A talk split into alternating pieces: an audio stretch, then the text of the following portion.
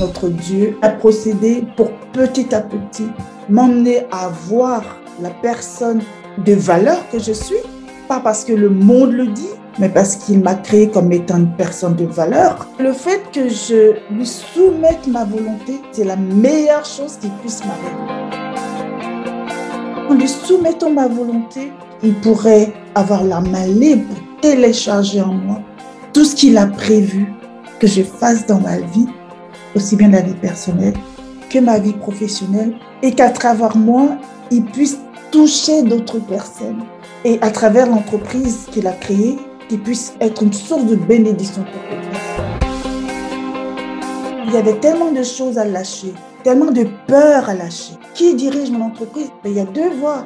Ou bien c'est moi, ou bien c'est Dieu. J'ai senti qu'il y avait une lutte entre moi et moi-même avec Dieu.